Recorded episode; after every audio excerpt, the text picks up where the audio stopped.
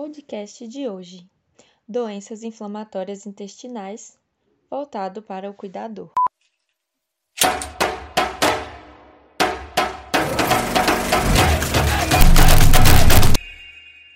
Bom dia, boa tarde, boa noite.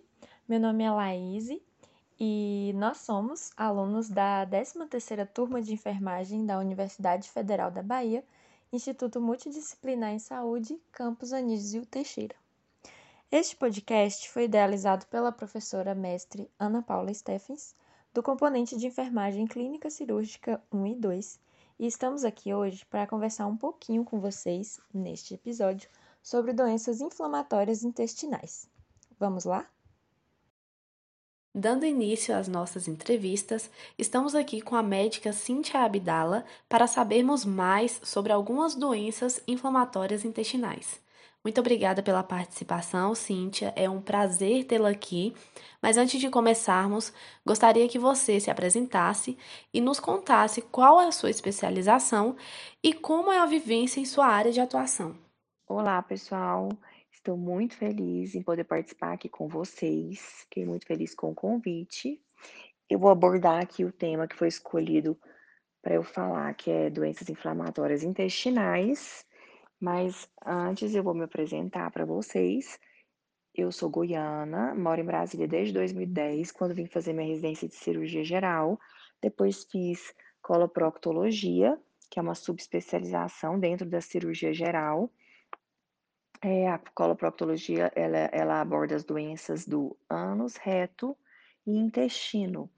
Então, é uma área cirúrgica, mas também tem muitas patologias clínicas, como as constipações intestinais, as diarreias crônicas, o intestino irritável. Além disso, nós proctologistas também fazemos exames, como as colonoscopias e as manometrias anorretais.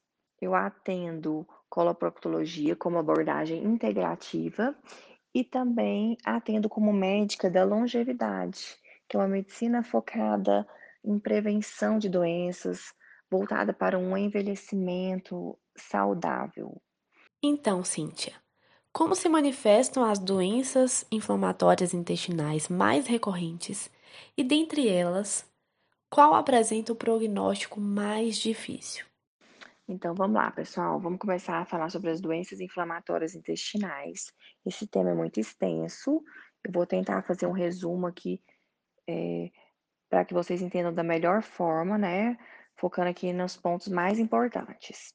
Então, quando a gente fala em doença inflamatória intestinal, a gente está se referindo basicamente à retocolite ulcerativa e à doença de Crohn, que são as mais comuns, tá? São doenças é, crônicas são doenças autoimunes, são doenças é, onde é, o paciente tem que estar ciente que o tratamento dele, o acompanhamento dele é prolongado, é um, é um acompanhamento para a vida toda, é um cuidado para a vida toda. Então, uma, uma carga genética, né, um fator hereditário associado a estilo de vida, né, a gatilhos ambientais, como tabagismo, como estresse, é, alimentação, vai desenvolver, vai fazer com que desenvolva, né, esse tipo de doença, né, que é uma doença autoimune. É, mais comumente, ela vai, vai se manifestar, aí, a gente vai fazer o diagnóstico ali em adultos jovens, ali entre seus 25, 30 anos, mas ela pode acometer todas as idades, desde crianças a idosos. É, a retocolite ulcerativa, ela vai estar restrita ali ao reto e intestino grosso. Já a doença de Crohn, ela pode acometer todo o trato digestivo, desde a boca até o ânus. Então, o prognóstico da doença de Crohn costuma ser pior do que o da retocolite, né? Costuma ter um prognóstico mais difícil, porque a doença de Crohn, ela, diferente da retocolite, que vai acometer a mucosa, que é aquela camada mais interna ali do intestino, a doença de Crohn, ela pode acometer todas as camadas, né? Então, ela vai, acometimento dela é mais profundo. Essas doenças se manifestam com uma variedade de sintomas, podendo ter é, desde perda de peso, diarreia, dores abdominais, sangue nas fezes, até uma anemia, desnutrição. E existem também as manifestações extraintestinais, né? É, podem ser manifestações oculares, como, por exemplo, as uveites. Podem aparecer aftas orais, né? Estomatites com aftas, é, artrites periféricas, enfim, é uma gama de sintomas. Como é realizado o diagnóstico e quais as orientações necessárias para esse paciente frente a essas doenças? O diagnóstico dessas doenças né, envolve tanto exames laboratoriais quanto exames de imagem, né, tomografias, endoscopia digestiva alta e fundamental a realização de colonoscopia com biópsia para o diagnóstico, para concluir, para fechar o diagnóstico dessas patologias. Feito o diagnóstico, é preciso que a gente consiga passar para esse paciente, conscientizar esse paciente que o tratamento é prolongado, é por tempo indeterminado, né? É um tratamento, um acompanhamento para o resto da vida. Que além dos medicamentos é, que a gente tem, que a gente faz uso, é preciso o controle do estresse. É muito importante controlar o estresse, ansiedade, é, mudança de estilo de vida, alimentação, né? Focar numa dieta anti-inflamatória, cortar alimentos inflamatórios. É, alguns casos vão precisar de um tratamento cirúrgico, né? No caso de algumas complicações, como é, as fístulas, obstruções, né? No caso da doença de Crohn, é, o megacolon tóxico, que é uma das principais complicações da retocolite ulcerativa, quando ocorre uma inflamação assim no nível máximo e uma, uma, do intestino e com uma dilatação intestinal. Nesses pacientes, há também um risco aumentado do desenvolvimento do câncer né, de intestino, do câncer coloretal, em especial na retocolite ulcerativa, então, após 7, 10 anos de doença, esse risco aumenta e vai assim aumentando a cada 10 anos. Então, recomenda-se a vigilância num, com a colonoscopia, a prevenção, né, através de colonoscopias, em um intervalo de tempo menor, né, do que uma pessoa não portadora é, dessas doenças. Qual é o papel da família no decorrer e também no enfrentamento da doença? eles podem contribuir para uma melhor qualidade de vida desses pacientes? A conscientização dos familiares, o apoio dos familiares é muito importante é, no tratamento, para melhora, para resposta, para adesão desse paciente. São pacientes que geralmente já são, estão com muitos sintomas, já estão sofrendo muito com esses sintomas no momento do diagnóstico. Então, ali o psicológico já está mais abalado então, a estrutura familiar, é, tudo isso vai ser muito importante na ajuda ali para o controle do estresse, que é um dos pilares assim fundamentais para que o paciente responda ao tratamento. É, a dieta anti-inflamatória, pacientes que aderem a essa dieta com esses alimentos anti-inflamatórios, tiram os alimentos inflamatórios da dieta, mudam o estilo de vida, têm respostas maravilhosas, podem ficar por anos assintomáticos ou até por toda a vida. Lembrando que é totalmente possível esses pacientes entrarem em remissão de seus sintomas, é, viverem assintomáticos por anos ou até por toda a vida, desde que haja mudança no estilo de vida. Tem pacientes que tomam várias medicações, muitas durante o dia, durante os anos usando medicações, estão sempre em crise, estão sempre é, com alguma complicação. Esse é o paciente que não teve mudança de estilo de vida. Então, sem a dieta, sem o controle de estresse, não vai haver sucesso no tratamento. Mais uma vez, muito obrigada, Cíntia, pela participação. O seu debate foi muito rico e aprendemos muito com as suas informações. Quero agradecer mais uma vez o convite, fiquei muito feliz e honrada. Espero que venham outras oportunidades e deixar uma mensagem aqui para vocês, que é sempre olhar esse paciente ou qualquer paciente né, de outra patologia como um todo. Sempre tentar buscar a causa realmente do que foi ali que originou tudo isso. E sempre com muita empatia, muito amor, buscando sempre fazer o nosso melhor, né? E cumprir aí é, com dignidade essa missão linda de ajudar e curar as pessoas que nós escolhemos, né, para nossa vida. Fiquem com Deus e até a próxima. Agora iremos conversar com a nutricionista Alessandra Frazão. Alessandra, seja muito bem-vinda. Queremos agradecer mais uma vez pela disponibilidade de estar aqui presente com a gente. Então, conte-nos de onde você é e um pouquinho sobre sua área de atuação. Mais uma vez eu quero agradecer pelo convite. Meu nome é Alessandra Frazão, eu sou nutricionista há mais de 20 anos, sempre com atuação na área de nutrição clínica.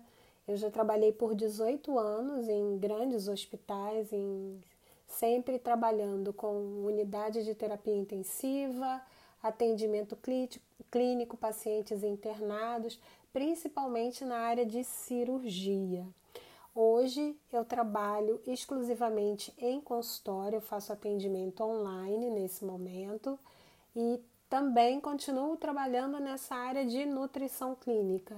Eu trabalho exclusivamente com pacientes que têm doenças autoimunes e doenças do trato gastrointestinal. Eu ajudo essas pessoas a terem mais saúde, mais vitalidade, a entender o que funciona para elas, para que elas possam curtir a vida e, e é, ter o melhor que a vida pode dar, né, em termos de vitalidade, mesmo tendo doença inflamatória intestinal ou outro tipo de doença autoimune.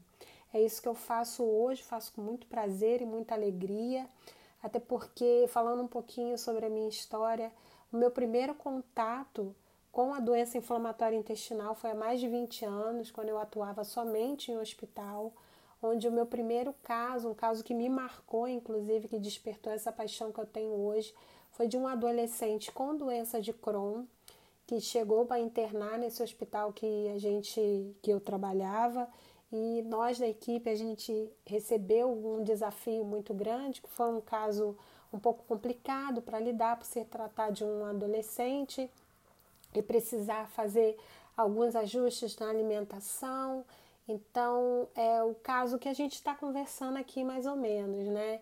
Era uma pessoa que não tinha muito conhecimento da doença dele especificamente. Uh, os familiares também não conheciam, não sabiam como lidar com essa situação, principalmente pelo fato de ser um adolescente que na família aparentemente não tinha nenhum caso parecido com isso. Então, foi o que me despertou para essa grande paixão que eu tenho hoje. E eu, como sempre trabalhei em hospital clínico, sempre trabalhei na área de nutrição clínica, eu sempre trabalhei com esses casos ditos mais desafiadores, né? É, sempre em terapia intensiva, é, casos mais complicados, casos de grandes cirurgias, pacientes mais graves. É, é isso que eu gosto de fazer, é isso que eu amo fazer.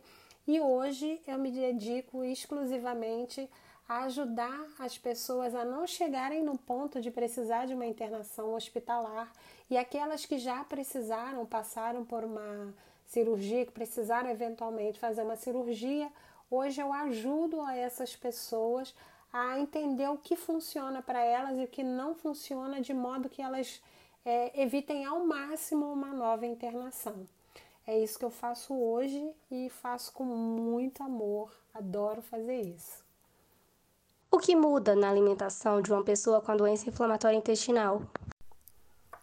Bom, o que vai mudar na alimentação de uma pessoa com doença inflamatória intestinal, em primeiro lugar, vai depender de qual a doença que essa pessoa tem, se ela tem doença de Crohn, se ela tem retocolite, vai depender também dos sintomas que essa pessoa apresenta e vai depender também de um outro fator que é se a doença ela está na fase aguda, se a doença ela está ativa ou se a doença ela já está mais controlada na fase de tratamento ambulatorial ou até mesmo em remissão.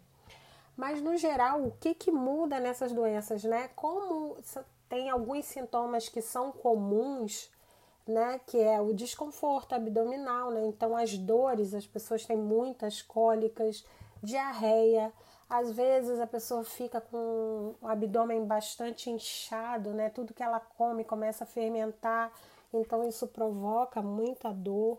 Sem contar o constrangimento também de, de vários episódios de, de diarreia. Então, muitas pessoas elas até ficam com esse receio. A vida social da pessoa com doença inflamatória intestinal, ela fica um pouquinho comprometida nesse sentido, né? Acaba afetando é, outras questões, mas o que vai mudar na alimentação, como eu falei, é basicamente dependendo do é, sintoma ou e da fase que ela está. Normalmente, na fase aguda, a gente procura restringir um pouco mais os alimentos que são mais estimulantes do movimento do trato gastrointestinal, né, para tentar conter a, a diarreia. Então, a gente vai é, diminuir a, o consumo de alimentos ricos em fibras, então os folhosos. É, a gente também costuma retirar alimentos muito condimentados, que isso também acaba irritando um pouquinho mais o intestino, então isso acaba piorando o quadro da pessoa. A gente ajuda também na questão de favorecer que a pessoa, orientar para essa pessoa comer alimentos que tenham pouco resíduo que, que são pouco resíduos? São alimentos que, que não formam tantas fezes, né? Então, diminuir, quanto mais a gente estimula isso, essa diminuição dos resíduos, melhor fica para essa pessoa. Né? Então, sempre é olhar em primeiro lugar qual é o sintoma que a pessoa tem. Então, se ela tem muita diarreia, muita dor abdominal, sempre a primeira coisa que a gente faz é tirar tudo que irrita, excesso de de temperos, pimenta, esse tipo de coisas, alimentos, é, produto industrializado, tempero pronto, é, muitos folhosos, a gente restringe isso num primeiro momento.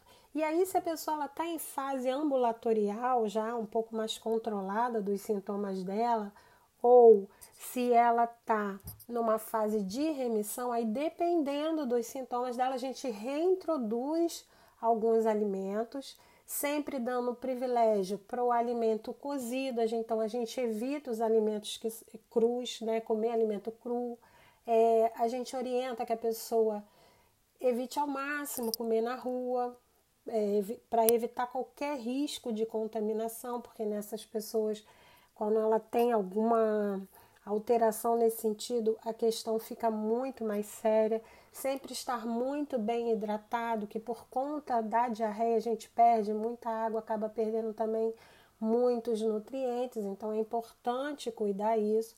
Então, basicamente é cuidar dos alimentos que ela come, ter assim a maior higiene possível, evitar os folhosos, evitar alimentos que são é, fermentativos, evitar refrigerante. É, e isso vai depender muito de cada pessoa. Por isso que eu estou falando aqui bem, no, bem genérico mesmo, porque isso vai depender muito da, de cada pessoa, do que, que ela sente. Então, se é aquela pessoa que sente sempre muito inchada e depois disso ela costuma ter diarreia, a gente vai trabalhar a questão da mastigação, ver que tipo de alimento que ela consome mais mais uma vez, restringindo os alimentos que são mais ricos em fibras. Outra coisa importante também é diminuir um pouco o consumo de carne vermelha, privilegiar carne branca, frango, peixe, o peixe principalmente, que tem a digestão mais fácil, para ajudar a pessoa a recobrar o estado nutricional dela e controlar a diarreia. Essa é a primeira coisa que a gente deve fazer quando a pessoa está na fase aguda.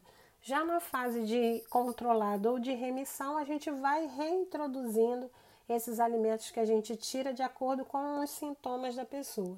Então, ela passa já a comer, é, de vez em quando, come uma saladinha crua, isso aí depende da tolerância de cada um.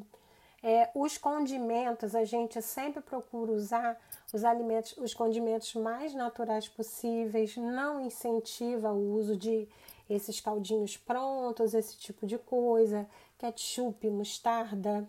Outra coisa que é importante é continuar evitando bebida é, refrigerante, bebida alcoólica, porque isso irrita.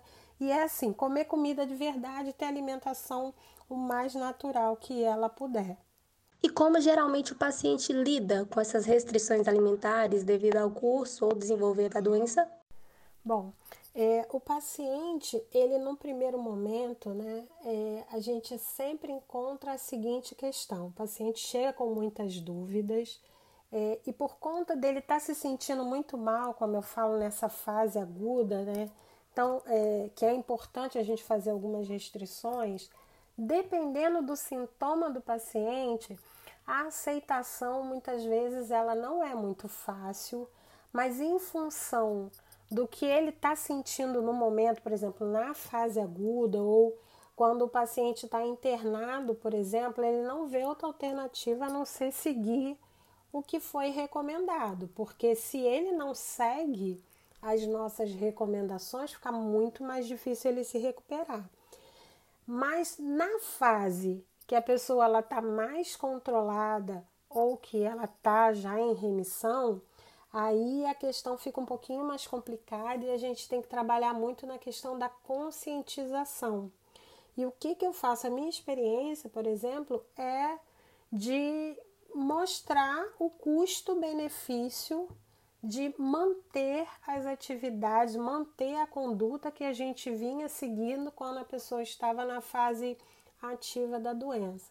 Então, é sempre pesar os prós e os contras né? Mas não é uma questão que seja muito fácil. Ela é mais fácil, infelizmente, ela é mais fácil o paciente ele lida. Melhor, ele tem uma aceitação, na verdade não é uma aceitação, infelizmente ela, ela é, ele se conforma muito mais em função do que ele está sentindo.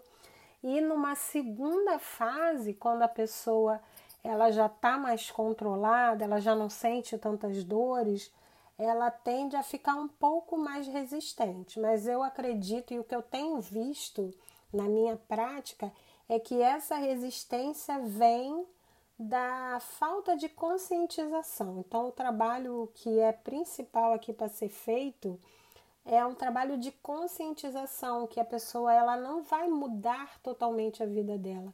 A gente ensinar a pessoa a entender o que faz bem e o que não faz bem para ela que é o segredo da pessoa aprender a lidar com as restrições que ela precisa fazer, com as mudanças que ela precisa fazer ao longo do curso da doença dela, ao longo do tratamento. E qual o papel da família né, nesse processo de adaptação? Bom, quando o paciente ele se recusa a fazer as alterações alimentares, né, tanto na fase aguda quanto na fase de remissão, na fase de controle da doença, onde a gente faz adaptação mesmo para a pessoa entrar em remissão, que é onde ela não apresenta mais os sintomas. É, quando o paciente ele se recusa, é, o que a gente faz, o que a, o papel do nutricionista nesse momento é conscientizar, esclarecer a respeito do, dos riscos que ele corre caso ele não siga determinada conduta. Então, por exemplo, é uma coisa que é bem importante. Às vezes o paciente, ele se, um dos gatilhos dele é o leite, por exemplo, né? A proteína do leite, que é uma proteína de difícil digestão, é uma proteína que ela é um pouquinho inflamatória, então para essas pessoas, ela pode, e aí vai mais uma vez reforçando aqui, que depende, é o caso a caso que a gente sempre tem que olhar. Então, se a pessoa ela já percebeu, se lá no momento do onde ela teve uma crise, e se a gente detectou que o gatilho daquela crise foi, por exemplo, um leite, alguma preparação com leite, creme de leite, alguma coisa mais gordurosa, por exemplo, que ele consumiu, e a gente precisa conscientizá-lo a respeito disso, né? Então, o que, que é importante aqui? Qual é a conduta que o nutricionista deve ter? É sempre conscientizar sobre a necessidade dessa mudança e não só fazer a proibição. Olha, a partir de hoje você nunca mais pode comer tal alimento, não. É mostrar para ele, explicar para ele o porquê, o que, que acontece no corpo dele, porque é muito.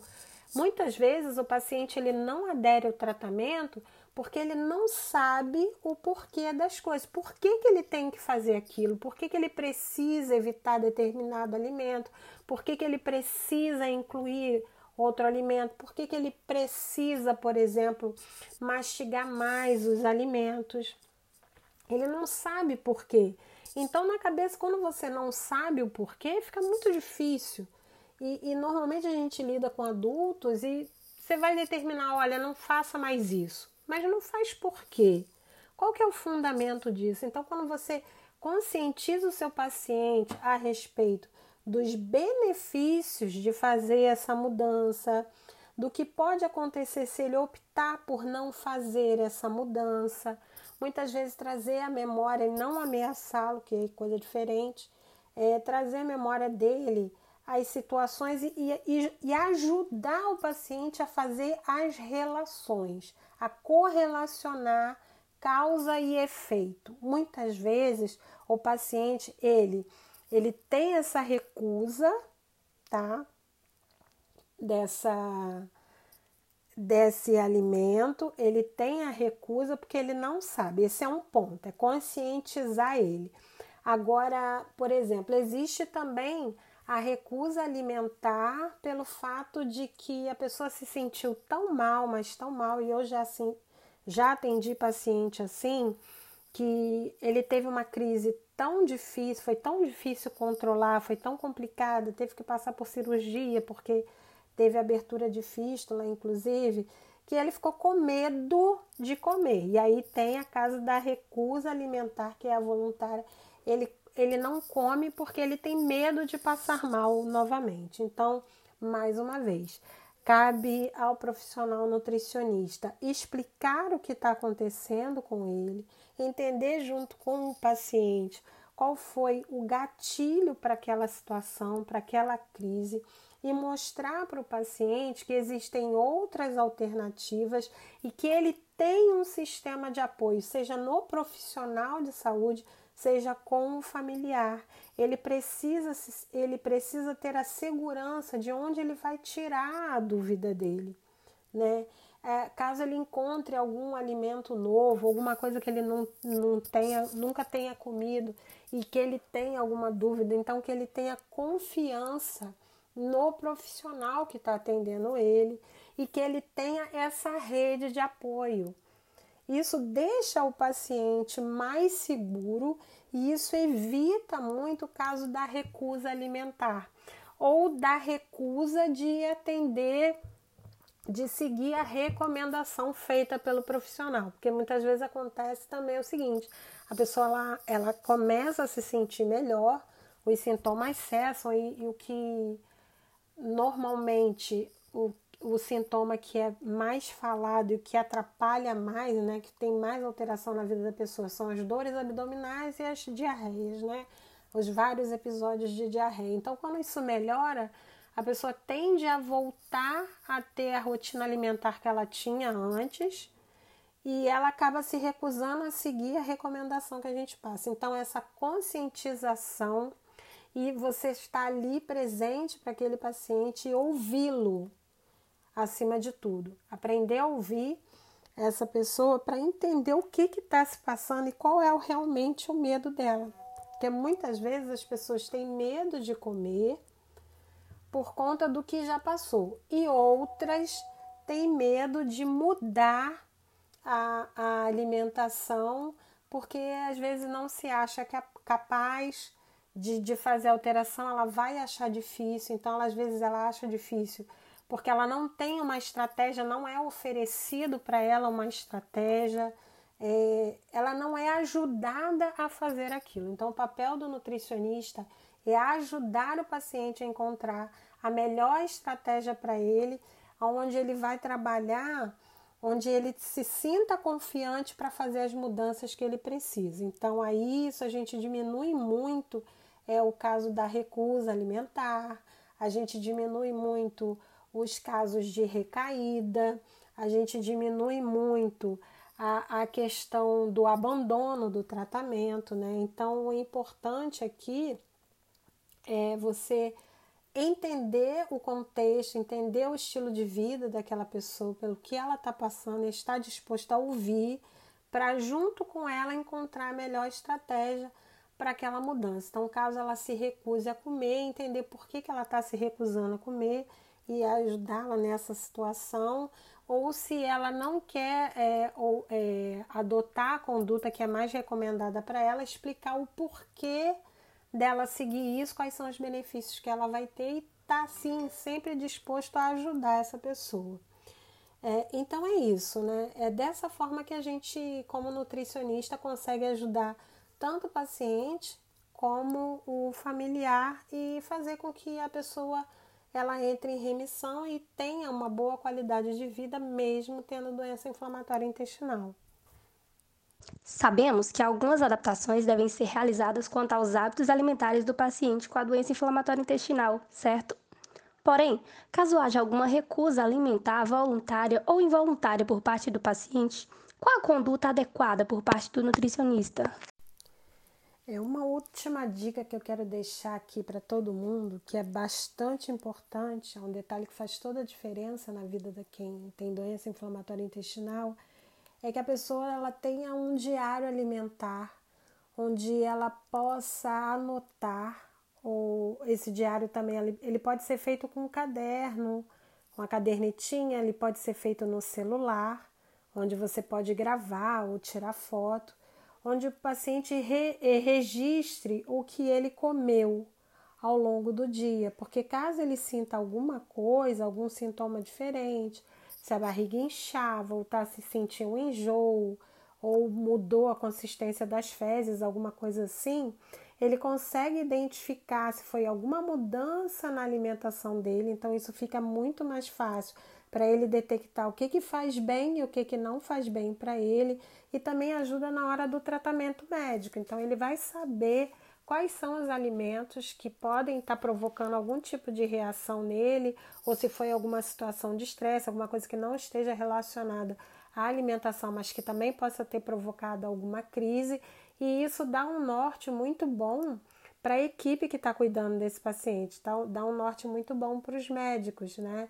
Que ele, e para o nutricionista que esteja acompanhando esse paciente, porque ele vai dizer, olha, eu comi tal coisa, não me senti muito bem, então, às vezes, o que precisa ser feito, às vezes, não é nem a retirada do alimento, mas é um ajuste na quantidade, ou no horário, ou na combinação da refeição. Então, minha última dica aqui para quem tem doença inflamatória intestinal é que tenha um diário alimentar e que seja bem simplesinho mesmo. Pode ser assim, um áudio gravado no celular para a pessoa é, ela entender como é que o corpo dela funciona para quando ela for nas consultas dela, ela passar todos os detalhes, porque quanto maior o número de detalhes, quanto mais rico for esse conhecimento, mais fácil é o controle da doença. Alessandra, muito obrigada pela sua participação. Um abraço.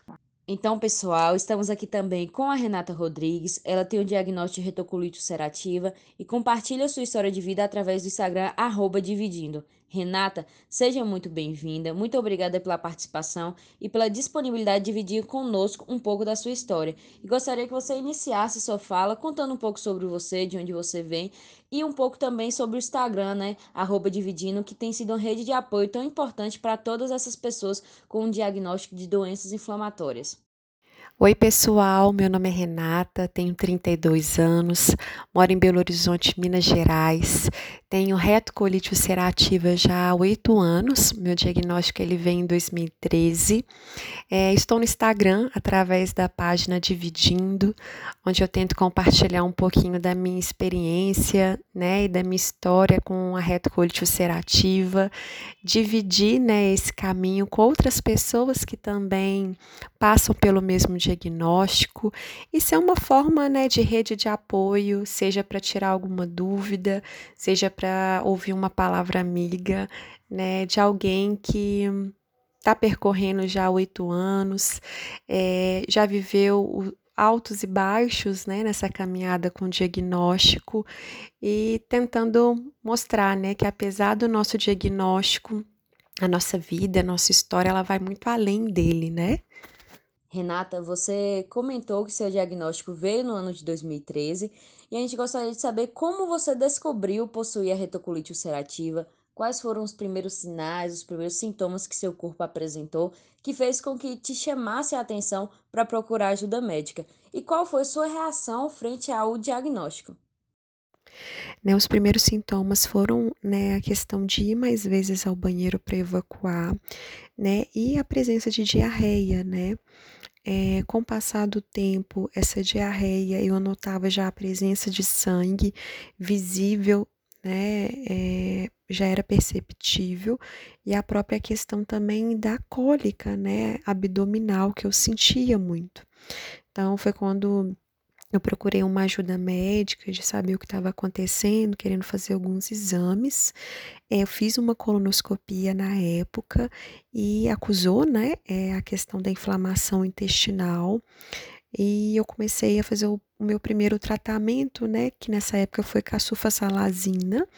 Só que com o passar de algumas semanas, eu comecei a desenvolver uma hepatite medicamentosa por causa dessa medicação. E além disso, a minha questão da inflamação do intestino também ela piorou, né? Se agravou a questão da é, da diarreia, da perda de sangue, né? A questão da dor, ela começou a vir muito intensa. É, eu comecei a ter que ir muito no pronto atendimento para tomar remédio venoso, né? Para a questão da dor.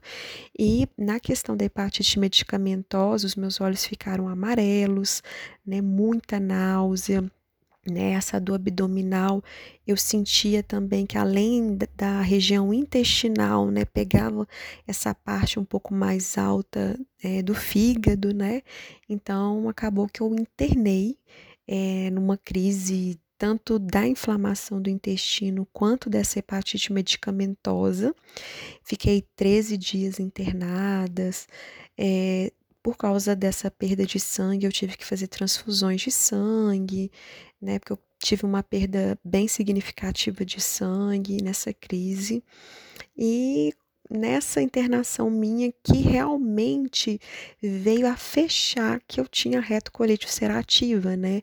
Porque inicialmente o médico, a médica falou muito superficialmente que só que meu intestino estava inflamado, mas eu não tinha dimensão, né, que era uma doença crônica, que era uma doença autoimune, que era uma doença que não tinha teoricamente cura, né, mas o controle, né, para para a questão da qualidade de vida ser bacana.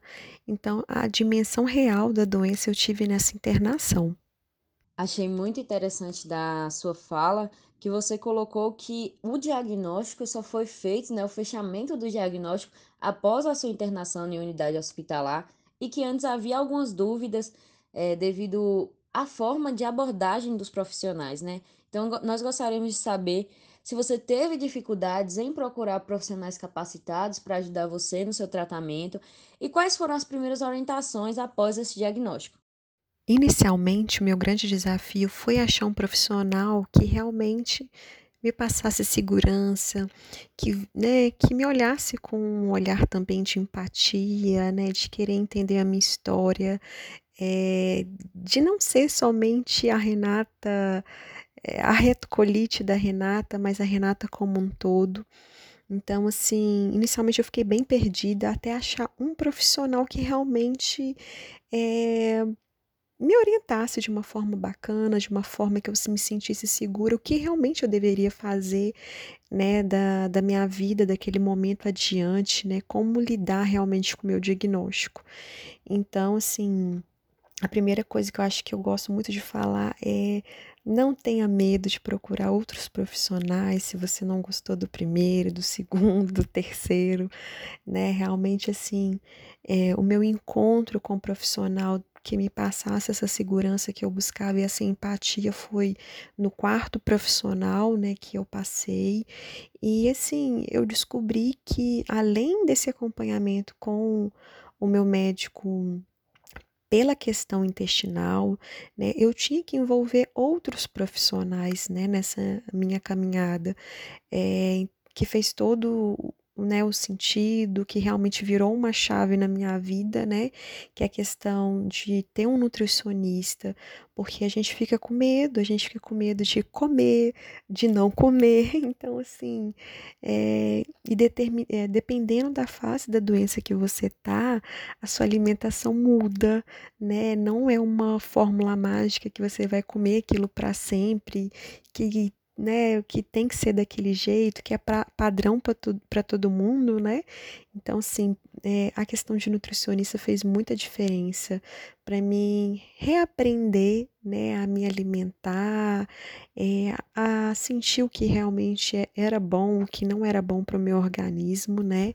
E a questão do acompanhamento psicológico, né? Porque é, ocorre mu uma mudança imensa, né, na nossa vida inicialmente, no nosso corpo, né? Então, assim, a questão das fases que a gente usa corticoide, né? A gente tem uma alteração física, a gente tem uma alteração mental e psicológica, além, né, da, da questão de ter que assimilar é, e compreender, né, que a gente, a partir daquele momento, tem uma doença que merece a nossa atenção, que a gente tem que se cuidar, que vai ter sim que tomar um remedinho para o resto da vida, né? E saber lidar com isso tudo não é fácil. Então eu acho que eu aprendi a questão é, de, de me cuidar não só intestino, pelo intestino, é, falando focada somente no intestino, mas como um todo, né? Eu tinha que estar tá bem pela questão mental, eu tinha que estar tá bem pela questão alimentar, é, a questão de atividade física, né? De tentar voltar a fazer alguma, a, a me movimentar, exercitar o meu corpo. É, então, acho que essa foi a grande é, virada que realmente eu acho que veio a somar no meu diagnóstico, né? Renata, você colocou de uma maneira muito interessante essa equipe multidisciplinar, né? O papel importante dessa equipe, o papel do médico, do nutricionista, do psicólogo, do terapeuta e como a gente deve olhar esse indivíduo como um todo, não só como um diagnóstico. E nós sabemos que o apoio psicológico ele é muito importante é, diante desse diagnóstico. E para você, qual a influência da família, né, das pessoas próximas, frente à luta contra essa doença e contra outras doenças inflamatórias? Sem dúvidas, né? A gente tem uma rede de apoio é imprescindível né, principalmente nesse início do tratamento, né, ter as pessoas que a gente ama por perto, as pessoas que têm carinho pela gente, né, é fundamental. No meu caso, né, eu, eu moro no, em Belo Horizonte, som, somente eu e meu marido e meu filho, né, e nessa época do início do diagnóstico era só eu e meu marido. E assim, meus pais vinham do interior para ficar comigo, principalmente nesses momentos de crise. Só que foi fundamental, né, um, um apoio psicológico nesse início do tratamento, para poder colocar para fora todas essas minhas angústias, as minhas preocupações, que às vezes eu tentava ficar segurando e poupando, né, os meus familiares lá do interior, que muitas vezes não conseguiam vir com tanta facilidade aqui, tá por perto, né? Então meu medo de preocupar eles assim era muito grande também, né? Então assim, é, ir a, a psicóloga, fazer sessões e, né, conseguir lidar melhor com as minhas emoções foi muito bom, muito importante, né? E essa minha presença no Instagram, com a página do Dividindo, também veio, né, desse, desse fato, porque muitas vezes as pessoas não têm uma rede de apoio, né? Às vezes porque não tem ela por perto fisicamente, como é o meu caso, ou às vezes essa rede de apoio, teoricamente, ela está perto, mas ela não lida muito bem com o que né, a pessoa passa, o que a pessoa sente. Então, assim, minha, minha ida também para as redes sociais foi por esse fato, né, de tentar ajudar outras pessoas que se sentiam um pouquinho perdidas como eu me sentia, sozinhas às vezes, né, por não ter essa rede de apoio ou por ter uma rede de apoio que não lida tão bem, né? Renata, é, durante as suas falas a gente vê uma mudança né, da, de sua vida após o diagnóstico, a própria inserção é, no Instagram, né, para contar um pouco dessa trajetória. E eu gostaria de saber se você poderia compartilhar com a gente é, o momento mais impactante que a doença lhe causou. É o momento mais é, impactante, né, quando eu falo do meu diagnóstico, né, ele aconteceu em 2014 né? Como eu comecei a contar um pouquinho, eu sou uma paciente né, que já passou por muitas tentativas de tratamento, né? Teve aquele início que eu contei que eu tive hepatite medicamentosa, casulfazolazina. Aí depois eu comecei a tomar ciclosporina na minha internação, é, de 13 dias, que conseguiu me fazer um resgate de sair de, é, da internação, de ir para casa. Só que com o tempo ela parou de ter né, uma resposta no meu organismo. É, foi quando eu tentei a zatioprina, só que a zatioprina me deu pancreatite. É, aí eu esperei um tempo, tentei a zatioprina de novo, eu tive pancreatite de novo. É, então, assim, em 2014 é, depois dessas tentativas, eu tive né, que começar a minha luta judicial né, para ter o acesso ao adalimumab, que foi meu primeiro biológico. E assim, por mais que o processo tenha sido ganho com uma certa facilidade, o medicamento demorava muito para sair, né, para realmente é, se tornar acessível para mim, para né, começar o tratamento. Então, nesse meio tempo, eu internei numa crise bem difícil de novo, é, nesse mesmo quadro de uma dor abdominal severa, muita dor, é, muita hemorragia, né, uma anemia profunda. É, então eu tive que internar, fiquei internada 32 dias. Nessa internação, né, eu tive que fazer novamente transfusões de sangue. É, e estabilizei, né, um pouquinho na internação, ainda sem o acesso ao biológico. E quando eu saí dessa internação um mês depois, né, foi quando começou a ser fornecido o adalimumab para o meu tratamento. E quando eu comecei esse tratamento, é, realmente foi quando veio uma calmaria na minha vida, né? Veio uma luzinha no final do túnel, que realmente assim, eu vi que a minha vida estava voltando a ter qualidade de vida de novo, né?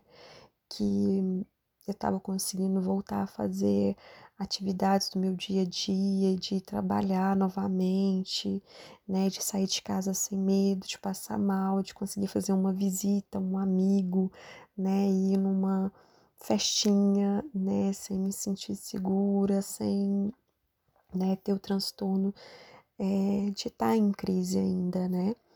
E foi ao mesmo tempo quando eu tive minha grande surpresa, porque depois de três meses que eu comecei o tratamento com a Dalimumab, eu descobri que eu estava grávida, né? Eu estava grávida e entrei em desespero, porque assim, tinha quatro meses que eu tinha saído dessa internação de 32 dias, tinha três meses que eu comecei o medicamento e eu tava, né, tinha feito aquelas dosagens de ataque, né, do início do tratamento, que a gente toma uma dose muito alta do medicamento, então tinha né, a insegurança de como ia ser a formação do bebê, como seria a minha gestação, como o meu corpo, né, ele reagiria àquela mudança hormonal, se aquilo podia ser um gatilho para uma crise, ou se não, não voltaria a crise.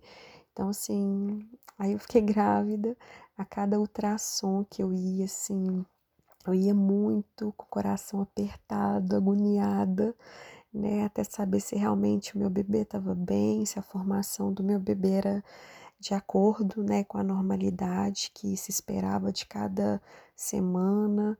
É, e nasceu, nasceu o meu Miguel, meu menininho. É, fiz um pré-natal, né, acompanhado todo no alto risco, né, para ser um acompanhamento bem de perto, para passar a maior segurança possível, né? Das, do que estava acontecendo, que eu não interrompi o tratamento, né? O risco de entrar uma crise era muito maior do que manter o medicamento, então a gente manteve o tratamento bem acompanhado de perto. E graças a Deus foi uma gestação tranquila, sem crises, não lembrava nem da retocolite, né? Foi uma fase muito maravilhosa na minha vida. Meu filho nasceu perfeito, saudável, né? E assim, ao mesmo tempo que, que aquele ano, né, foi o ano mais difícil da minha vida, 2014, é, no segundo semestre daquele ano também foi é, a notícia mais maravilhosa que eu tive na minha vida, que era a minha gravidez, que meu filho nasceria. E né, o meu, a vinda do meu filho fez toda a diferença no meu tratamento, né? Porque a minha vontade de estar tá bem, de cuidar dele, né? De cuidar de mim, porque eu preciso estar tá bem por ele, é, né? Foi um, uma injeção de ânimo, né, para o meu tratamento. Muito obrigada por compartilhar conosco esse relato tão bonito do nascimento do seu filho e como ele deu injeção de ânimo para que você continuasse o tratamento. Você tem um Instagram muito inspirador que ajuda várias pessoas nesse processo de aceitação e injeta um pouquinho de ânimo nelas todos os dias. Dentro de vários de seus posts, tem um que me chamou bastante atenção, que tem o tema Você Não É, e tem várias frases falando que você não é uma crise, você não é uma dor, você não é um fardo, você não é um diagnóstico. E na descrição desse post dizia: essas coisas fazem parte da trajetória, mas não definem quem você é. Em relação a isso, como foi o seu processo de aceitação e qual a mensagem você pode deixar para as pessoas que estão passando por esse processo? Ai, obrigada. Eu fico muito feliz, né, quando a página do Dividindo consegue levar uma mensagem bacana para alguém, né, fazer a vida de alguém mais leve, levar uma mensagem otimista, né? A ideia ali é a página ser leve, trazer, né, o olhar de uma forma diferente para a nossa história, para o nosso dia a dia, que às vezes é bem duro já, né? E ali eu tento levar momentos é, de leveza né, na vida das pessoas. E esse é sim um exercício muito importante que eu tento sempre levar nas minhas mensagens que a gente não é só um diagnóstico, né? O diagnóstico ele faz parte da nossa história, mas a gente tem muitas outras áreas na nossa vida que a gente merece ser realizado, que a gente também precisa cuidar delas, né? E que quando a gente está bem como um todo, né, a gente também fica bem até na saúde. Então, realmente essa mensagem é um exercício diário, né? A gente tem que sempre se lembrar é, que a gente não pode só focar né, na doença, que a minha vida é a doença, que a minha vida é o remédio. Não, né? O meu tratamento, ele é para me dar qualidade de vida, para me fazer outras coisas que eu tanto amo na minha vida, né? A retocolite na minha vida, ela é um detalhe, né? Eu sou a Renata, que tem uma história muito grande e que nessa história grandona aí tem o fato, né, de ter a retocolite ulcerativa, de ter uma doença autoimune, né? É, e assim, ao mesmo tempo, a gente às vezes passa por julgamentos de outras pessoas, né? É, que não lidam tão bem, né, com o fato do nosso diagnóstico. Renata, muito obrigada pela sua participação por tirar um tempinho da sua rotina tão corrida para falar um pouco da sua história. E tem muito mais história, né? Então, se você quiser acompanhar um pouco mais dessa trajetória da Renata, um pouco mais também sobre as doenças inflamatórias intestinais, que você entre no, no Instagram, dividindo, e compartilhe esse Instagram também tão inspirador com outras pessoas. Bom, pessoal, chegamos ao fim do nosso podcast. Esperamos que vocês tenham gostado e aproveitado bastante as informações que discutimos até aqui. Um abraço e até mais!